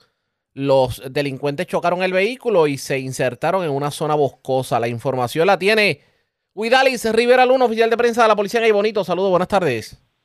Saludos, buenas tardes. Un incidente desgraciado se reportó a las 3 y 21 de la tarde de ayer en el área de El Salco Prieto, está ubicado en la carretera 749, sector Olla Fría, en el barrio Quebra Grande, en el pueblo de Barranquita. Según se informa a través del sistema 911, que Héctor L. Rivera Figueroa, de 48 años, sufrió una caída dentro del río. Rivera Figueroa fue rescatado por la unidad de manejo de emergencia, la unidad de rescate de la Policía de Puerto Rico, y fue llevado por los paramédicos de emergencias médicas a la pista atlética de Barranquita para ser eh, transportado en ambulancia aérea hasta el centro médico eh, de Río Piedra, donde será atendido por el médico de turno. El agente Miranda, escrito al Instituto Policiaco, investigó la querella. A su vez, un kayaking fue reportado a eso de las 11 y 10 de la noche de ayer en el estacionamiento municipal Calón Bonet, en la barriada La Plata, en Comerío. Según informó el querellante, que mientras se encontraba en el lugar antes mencionado, donde dos individuos se bajaron de una van blanca, estos portando armas, de, armas largas bajo intimidación y amenaza, lo despojaron de su vehículo marca Toyota Corolla color oro del año 2012 con la tablilla HVP 085, carteras con documentos personales. Los perjudicados resultaron ilesos, los individuos abandonaron el lugar con rumbo desconocido. Cabe señalar que agentes del distrito de Comerío divisaron el vehículo hurtado y uno de los individuos realizó varios disparos, a lo que los agentes repelieron a la agresión. Acto seguido, el individuo choca el vehículo Corolla contra una valla de metal, dejando el mismo y se internó en un área boscosa. Dentro del auto se ocupó un arma de fuego. Nadie resultó herido ante la agresión. Agentes adscritos a la División de Robo del Cuerpo de Investigaciones Criminales del área de Bonito, del negocio de la, de la Policía de Puerto Rico, continuarán con la pesquisa. Buenas tardes. Y buenas tardes para usted también. Gracias, Sera Huidalis Rivera Luna, oficial de prensa de la Policía de Bonito de la zona central. Vamos al sur de Puerto Rico porque delincuentes se, llega, se llevaron 18 sortijas con valor aproximado de sobre 8 mil dólares de la joyería que se encuentra en el interior de Walmart en Baramaya, en Ponce. La información la tiene Ramón González García, oficial de prensa de la Policía en el Sur. Saludos, buenas tardes. Sí, muy buenas tardes a todos. En horas de la noche de ayer, a las 8 y 30 aproximadamente, un individuo al momento le ocasionó daños al candado de la vitrina donde se encontraban dichas prendas, donde se apropió de 18 sortijas de 10 quilates cada una, con un valor aproximado de 8.864 dólares. El agente García del precinto de Ponce Oeste investigó inicialmente y se refirió el caso a la unidad de propiedad del Cuerpo de Investigación Criminal de Ponce, que son los que continúan con la investigación. Gracias por la información, buenas tardes. Buenas tardes. Gracias, será Ramón González, oficial de prensa de la policía en Ponce del Sur. Vamos a la zona noroeste de Puerto Rico. Esto fue un caso muy sonado este fin de semana. Y es que fue encontrado ahogado un joven de 19 años que aparentemente pretendía nadar en el lago La Montaña de Aguadilla. Esto es un lago de reserva de agua que es muy utilizado por la autoridad de acueductos. La información la tiene Yaritza Montalvo, oficial de prensa de la policía en Aguadilla. Saludos, buenas tardes. Saludos, buenas tardes, a ti a todos nuestros radioescuchas. Así es, personal de la División de Homicidios, adscritos al negociado de la Policía de Puerto Rico, investigaron un incidente de persona muerta localizado a las 11 y 15 de la mañana de ayer en la carretera 459, kilómetro 0.1, Lago La Montaña de Aguadilla. Según información preliminar, el hombre fue identificado como Natanael Hernández Huarbe, de 19 años, residente de residencial Muñecas de Aguadilla. El incidente se produjo cuando el pasado sábado 24 de junio este practicaba el deporte de pesca. Se lanzó al agua y al tratar de salir no le fue posible. Unos amigos que le acompañaban trataron de ayudarlo y al ser infructuosas las gestiones avisaron a los familiares quienes se comunicaron con el sistema de emergencias 911 para informar lo ocurrido.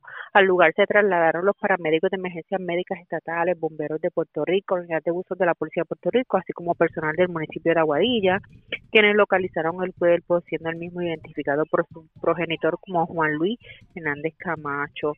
Eh, el agente Luis Egipciaco de la citada de división especializada, supervisado por el sargento Ariel Irizalde, así como la fiscal Paola Reyes, hicieron a cargo de la correspondiente investigación. Esas son todas las novedades más sobresalientes que tenemos en nuestra área política de Aguadilla. Esto es su oficial de prensa, la gente de Yaritza Montalvo. Buenas tardes. Y buenas tardes para usted también. Gracias, era Yaritza Montalvo, oficial de prensa de la policía en Aguadilla y de la zona noroeste. Vamos a la zona de la montaña. Porque desconocidos se llevaron una perra de raza American Bully. Valorada en sobre 5 mil dólares. De hecho, responde como coco. Y estamos hablando de un can de servicio para una persona con necesidades especiales. Se la llevaron este fin de semana de una residencia de la barriada nueva en Utuado. Información a esta hora de la tarde con Mayra Ortiz, oficial de prensa de la policía en Arecibo. Saludos, buenas tardes. Buenas tardes. ¿Qué información tenemos? El negociado de la Policía de Puerto Rico investiga una apropiación ilegal hoy lunes en horas de la mañana en la barriada nueva A3 en el pueblo de Utuado, según informó Yasmín Romero Medina, que alguien se apropió de su can llamada Coco de raza American Bully, color blanca.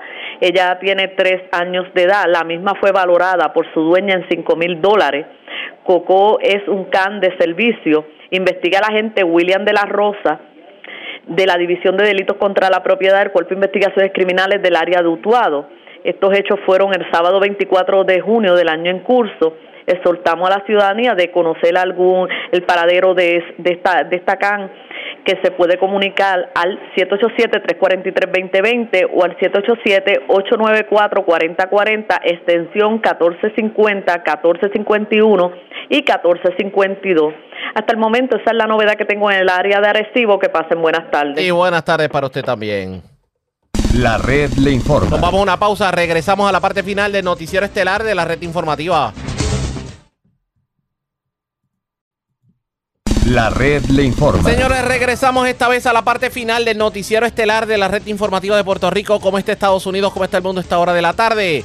Vamos con la voz de América. Nos tienen un resumen completo sobre lo más importante acontecido en el ámbito nacional e internacional. El primer ministro ruso Mikhail Mishustin hace un llamado a la unidad en torno al presidente Vladimir Putin, mientras desde Occidente destacan las grietas del gobierno ruso.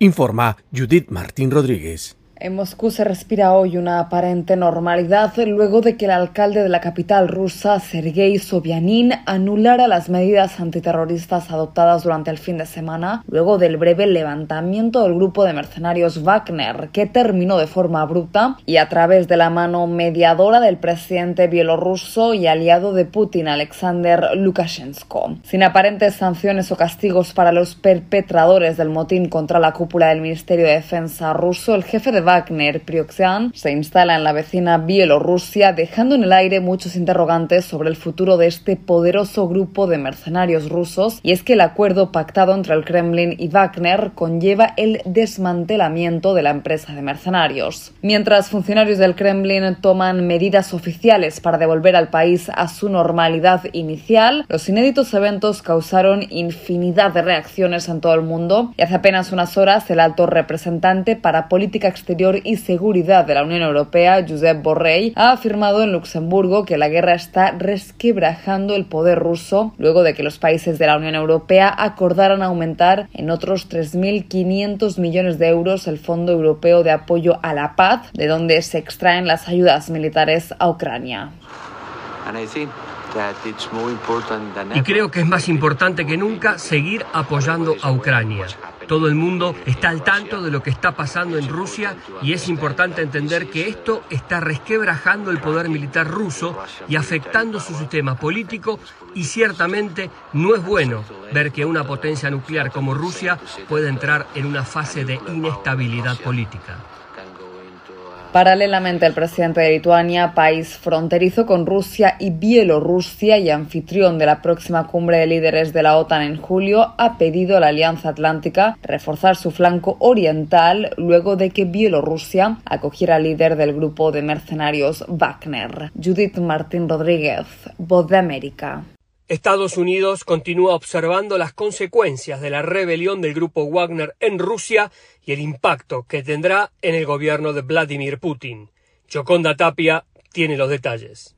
En el inicio de esta semana aún no está claro qué impacto, si habrá alguno, tendrá el desafío armado del grupo Wagner y su líder Yevgeny Prigozhin, que actualmente está en Bielorrusia luego de un acuerdo con el gobierno ruso, que impulsó la rebelión luego de que se había vuelto cada vez más crítico con el manejo que los líderes militares rusos estaban haciendo de la guerra en Ucrania. El gobierno de Estados Unidos, a través del secretario de Estado Anthony Blinken, expresó su posición y en diversos medios nacionales, como el programa This Week de la cadena ABC, dijo: La noción de que esta guerra, esta agresión por parte de Rusia, se perseguía con falsos pretextos, la noción de que Ucrania o la OTAN de alguna manera presentaban una amenaza para Rusia, eso ahora está mucho más a la vista de lo que ha sido. ¿A qué conduce eso? De nuevo, simplemente no lo sabemos en este momento.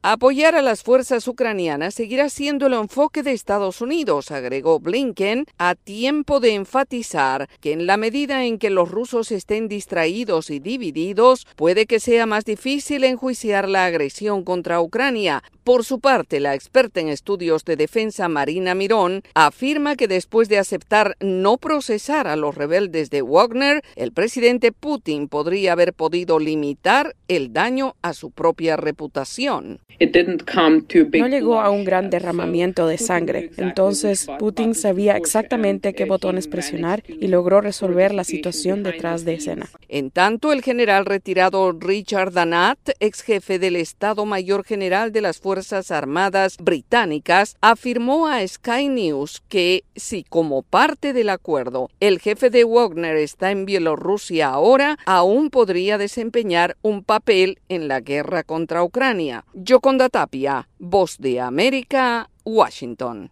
En otra información, en medio de un ambiente polarizado y con marchas a favor y en contra, se conmemoró el primer aniversario del fallo de la Corte Suprema de Estados Unidos que anuló el derecho al aborto y las marchas se hicieron sentir especialmente en la capital estadounidense, donde defensores de ambos lados estuvieron en las cercanías del edificio del Congreso para llamar la atención sobre el fallo conocido como Bob versus Jackson del 24 de junio de 2022 que anuló la decisión Roe versus White de 1973.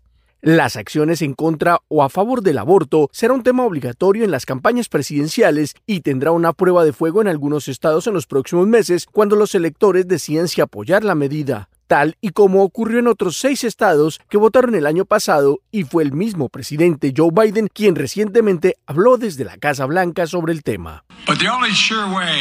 La única manera segura de proteger la salud y los derechos de una mujer es que el Congreso apruebe una ley que la Corte hizo bien hace 50 años. Y creo que el Congreso debería restaurar las protecciones de Roe versus Wade de una vez por todas. Algunos especialistas consideran que el problema está lejos de resolverse y que la prueba sería las manifestaciones del sábado, donde algunas mujeres como Lynn Rost de Silver Spring en Maryland marcharon en apoyo al aborto expresando su molestia por lo que califica como la gente piense que puede interferir con las decisiones médicas entre una mujer y su médico. Por su parte, Peter Breen, vicepresidente de la conservadora sociedad Thomas Moore, escribió una carta dirigida al diario Chicago Tribune. Los funcionarios electos en Illinois están tratando de convertirnos en la capital del aborto en el centro del país.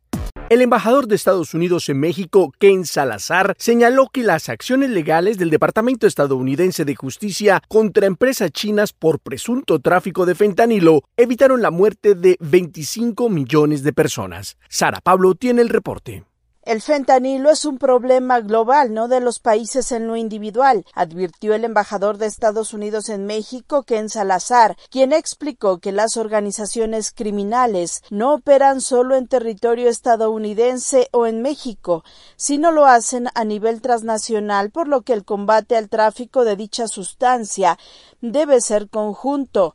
El Departamento de Justicia de Estados Unidos presentó tres acusaciones contra cuatro empresas chinas por tráfico de precursores de fentanilo. El diplomático estadounidense consideró que será clave el papel de China en este tema y confió en que sea parte de la solución. Esos precursores hubieran hecho de 50 a 55 kilogramos de fentanilo, que tenía la potencia de matar a 25 millones de personas. Eso es como la población entera del estado de Nueva York, pues la población entera del estado de México y la Ciudad de México. Esa es la potencia de este veneno que venía de estas empresas chinas. El presidente de México, Andrés Manuel López Obrador, insistió en la necesidad de combatir el consumo de drogas, en especial el fentanilo que tanto daño causa. Las drogas, ¿no? Llevan al paraíso. No, es el infierno. El que tiene adicción al fentanilo se puede morir en seis meses. Es una droga terrible. Sobre la colaboración con la nueva secretaria de Relaciones Exteriores, Alicia Bárcena, el embajador Ken Salazar dijo que la coordinación binacional seguirá sin interrupciones. Sara Pablo Voz de América,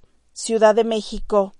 Seguimos informando aquí en Buenos Días América. Estados Unidos ha intensificado sus esfuerzos para frenar el contrabando y la entrada al país de fentanilo y sustancias derivadas. Y es que los vendedores ilegales de las sustancias químicas utilizadas para fabricar el potente opioide sintético, 100 veces más potente que la morfina para aliviar el dolor, están intensificando su actividad en las principales plataformas en línea para publicar y vender sus productos. El analista Logan Pauley lleva años investigando las cadenas de suministro de drogas sintéticas y sostiene.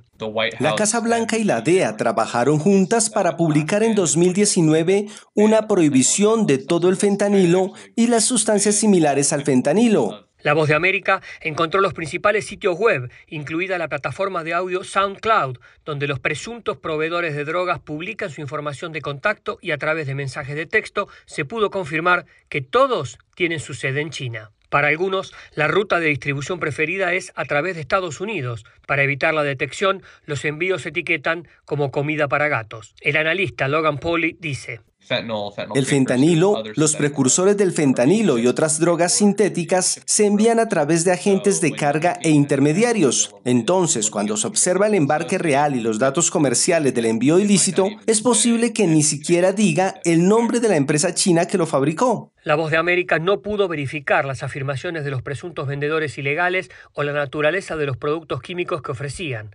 En el 2022, según datos del Centro Nacional de Estadísticas de Salud, los CDC, se registraron más de 75.000 sobredosis fatales relacionadas con el fentanilo y otros opioides sintéticos. Guatemala vivió una jornada electoral con responsabilidad ciudadana e irá a segunda vuelta porque ninguno de los dos candidatos logró la votación suficiente. Eugenia Sagastume tiene el reporte. Guatemala vivirá una segunda vuelta electoral según los resultados preliminares que dan la mayoría de votos a Sandra Torres del Partido Unidad Nacional de la Esperanza, seguida de Bernardo Arevalo del Partido Semilla, en una jornada que tuvo una buena participación ciudadana. Sin embargo, fue necesario suspender la votación en San José del Golfo, municipio de Guatemala, como explicó la presidenta del Tribunal Supremo Electoral, Irma Palencia. Con el mismo objetivo de privilegiar la vida y la integridad física de las personas, es mejor suspender las elecciones en ese lugar. Será hasta la segunda vuelta cuando ahí se lleven a cabo las elecciones que ocasionaron este problema. Los guatemaltecos que asistieron a votar piden que con la elección de nuevas autoridades haya un cambio en el país, como lo dijo Nidia Martínez, quien supera los 60 años. Empleo ya no nos dan, somos de escasos recursos y esperamos en el Señor pues que el gobierno puede hacer algo por nosotros. Mientras, la guatemalteca Cintia Gómez pide que se acabe la corrupción. Terminar con la corrupción aquí, aunque es algo muy difícil. Para el analista Cristian Castillo, quien gane en la segunda vuelta debe enfocarse en una mejor gobernanza es necesario una reforma al modelo de gestión pública y para ello es fundamental que el próximo Ejecutivo tenga una buena gobernanza con el próximo organismo legislativo para que se puedan hacer reformas. La segunda vuelta está programada para el domingo 20 de agosto. Eugenia Sagastume, Voz de América, Guatemala. La red le informa. Señores, enganchamos los guantes. Regresamos mañana martes a la hora acostumbrada cuando nuevamente a través de Cumbre de Éxitos 1530 del 1480 de X61 de Radio Grito y de Red 93, que son las emisoras que forman parte de la red informativa. Le vamos a llevar a ustedes resumen de noticias de mayor credibilidad en el país. Hasta entonces, que la pasen bien.